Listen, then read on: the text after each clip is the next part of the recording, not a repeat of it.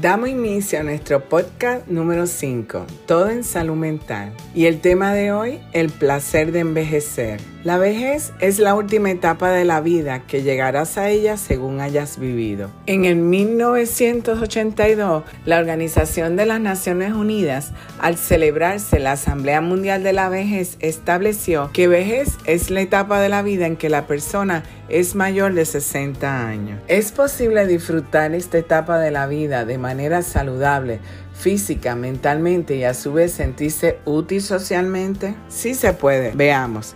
Esta es la etapa de la vida que más nombres la describen como por ejemplo Tercera edad siendo la primera edad la infancia, la segunda edad la adultez y la tercera edad la vejez. Geronte por gerontología, adulto mayor muy utilizado en Centroamérica y países latinos.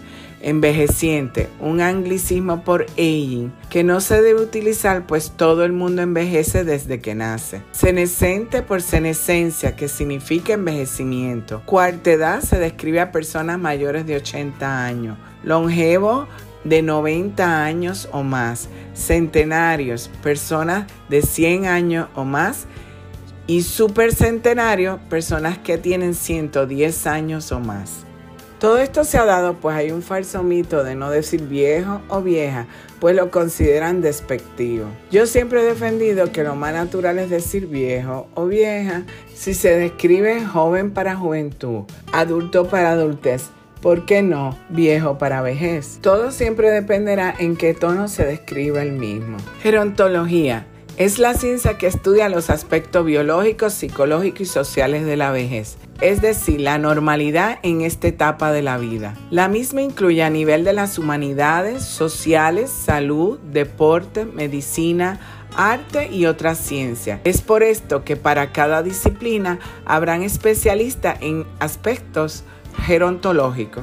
Se sabe también que vejez no es sinónimo de enfermedad, pero en esta etapa de la vida abundan las enfermedades. Existirán una serie de cambios a nivel de los sistemas cardiovasculares, respiratorios, digestivos, neurológicos y otros sistemas. Además de cambios en los órganos sensoriales, oído, ojo, piel, podrán aparecer enfermedades como hipertensión, diabetes, artritis, presbicia y presbiacusia.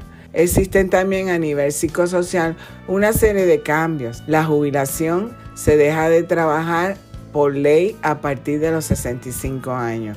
Viudez puede perder la pareja. Alejamiento de los hijos, por ejemplo, el síndrome de nido vacío, lo cual eran quizá familias de cuatro personas y toda la atención de la pareja estaba centrada en ellos. Al irse los hijos, esto les afecta. La soledad sentimiento de inutilidad. Muy importante que tenga un objetivo de vida para sentirse útil. La pérdida de los amigos. En estas edades los amigos generacionales van falleciendo y les es difícil hacer nuevos amigos. Y el hecho de enfrentar su propia muerte. El envejecimiento es un proceso normal de la vida. La línea de normalidad en la vejez no está claramente establecida, mediante la posibilidad de compensar pérdidas con ganancias. Es por esto que el siglo XXI se está propulsando que las personas vivan 100 años con calidad de vida. Un adulto mayor que acepta un proceso de envejecimiento normal es aquel que es capaz de cuidarse intentar valerse por sí mismo a pesar de las enfermedades y patologías posibles. Las expectativas de vida al nacer han aumentado según las estadísticas sanitarias mundiales de 2014 publicadas por la Organización Mundial de la Salud y las personas están viviendo más años en todo el mundo. Aunque existen una serie de teorías del envejecimiento que describen las posibilidades de por qué envejecemos, no existe una teoría sobre envejecimiento que pueda explicarlo todo. ¿Cómo se logra la longevidad? Entre los factores que se describen son la genética y la vida saludable. Veamos diversos ejemplos. Estudios realizados entre los países de Estados Unidos, Cuba y España sobre los centenarios, personas que tienen 100 años o más, observaron lo siguiente. Primero, que los factores eran la genética. Al menos un 50% de estos centenarios eran autónomos. Habían bajos niveles de colesterol, menos riesgo de padecer cáncer que la población general. Duermen 8 horas diarias o más. Buen estado cognitivo bajo índice de polifarmacia. Los problemas sensoriales solían estar relacionados con la vista. Un tercio no tenían enfermedades del corazón. Viven en un entorno con un sistema sanitario adecuado.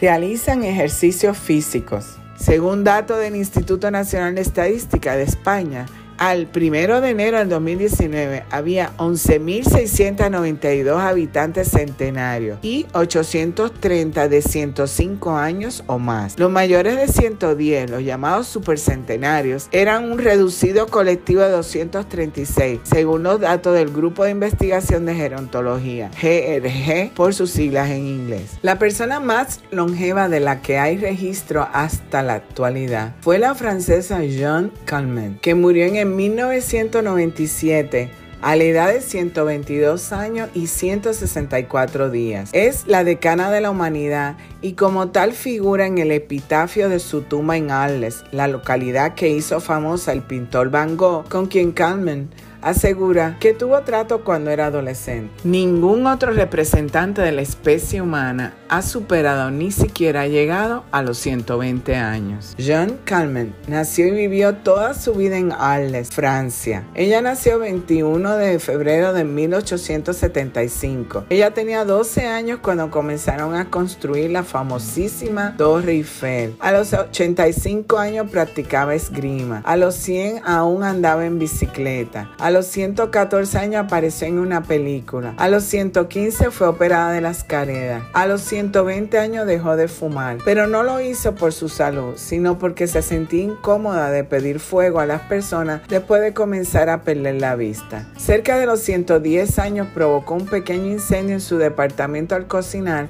por lo que decidió irse a un hogar de ancianos. Su esposo falleció a los 73 años y su única hija falleció a los 35 años, por lo que se hizo cargo de su nieto, el que también falleció prematuramente en un choque automovilístico. Al no tener herederos, un abogado decidió concederle la reserva de usufructo vitalicio, pagándole además 2.500 francos mensuales de renta para luego poder conservar su apartamento. Claramente, él nunca creyó que Jean viviría tanto. Incluso él falleció antes que ella, por lo que su esposa tuvo que seguir pagándole la renta a Carmen. Ella expresó, mi receta de vida aceite de oliva en todas mis comidas y cerca de un kilogramo de chocolate semanal. Si muero, creo que moriré de risa. En Puerto Rico, Emiliano Mercado del Toro nació en Cabo Rojo, Puerto Rico en el 1891 y murió en Isabela, Puerto Rico el 24 de enero del 2007. A la edad de 115 años, era considerado el hombre vivo con más años del planeta y el tercero que ha vivido más años de cuantos han figurado en el libro Guinness de los récords. El 21 de mayo del 2006 se convirtió en la persona más vieja que haya nacido en Puerto Rico al superar a Ramona Trinidad Iglesias, fallecida en el 2004 a la edad de 114 años y 272 días. Hay reportes de personas mayores de 100 años en el valle de Vilcabamba, Ecuador, en Azerbaiyán, en un país y antigua República Soviética rodeado por el mar Caspio y las montañas del Cáucaso que recogen Asia y Europa. Finalmente, la italiana Rita Levi Montalcini obtuvo el Premio Nobel de Fisiología o Medicina en el año 1986 que compartió con Cohen. Sus trabajos conjuntos con Steinling Cohen sirvieron para descubrir que las células solo comienzan a reproducirse cuando reciben la orden de hacerlo, orden que se transmitía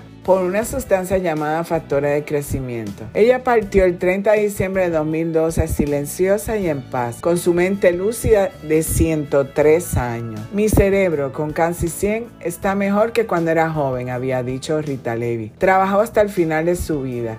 El cuerpo se arruga, comentaba, pero no el cerebro. Al estudiar a los longevos y las posibles causas de por qué han durado tantos años, ellos coincidieron en que han mantenido una alimentación sana, viven en entornos de aire puro, no han bebido alcohol ni fumado, han trabajado duro, son amados y respetados por su familia y manifiestan tener fe en Dios. El número de centenarios ha de aumentar a escala mundial. Se reportaron en el 2011 316.600 y para el 2050 se espera 3.2 millones de personas. Como el proceso de optimización de las oportunidades de salud, hoy se habla por la OMS del envejecimiento activo, participación y seguridad con el fin de mejorar la calidad de vida a medida que las personas envejecen. El placer de envejecer consiste en llegar a estas edades de manera saludable y funcional. He aquí lo que en general se recomienda para lograrlo. Primero, fijarse metas realistas, realizar una diversidad de actividades, prepararse para algún tipo de trabajo, dieta saludable y ejercicios diariamente, al menos un chequeo médico anual, tener un gran sentido del humor, establecer el arte de relajamiento, lograr un hogar estable